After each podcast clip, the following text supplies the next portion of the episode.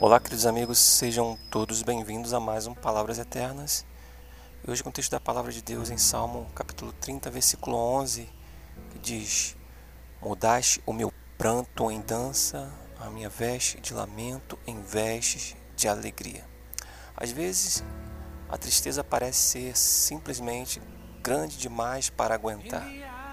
Só acontece coisas ruins e ficamos totalmente desanimados, não quero, queremos saber mais de nada, mas a boa notícia que a Bíblia nos dá é que a tristeza vai ter fim. Sim, ela pode durar um pouco, mas Deus vai devolver sua alegria.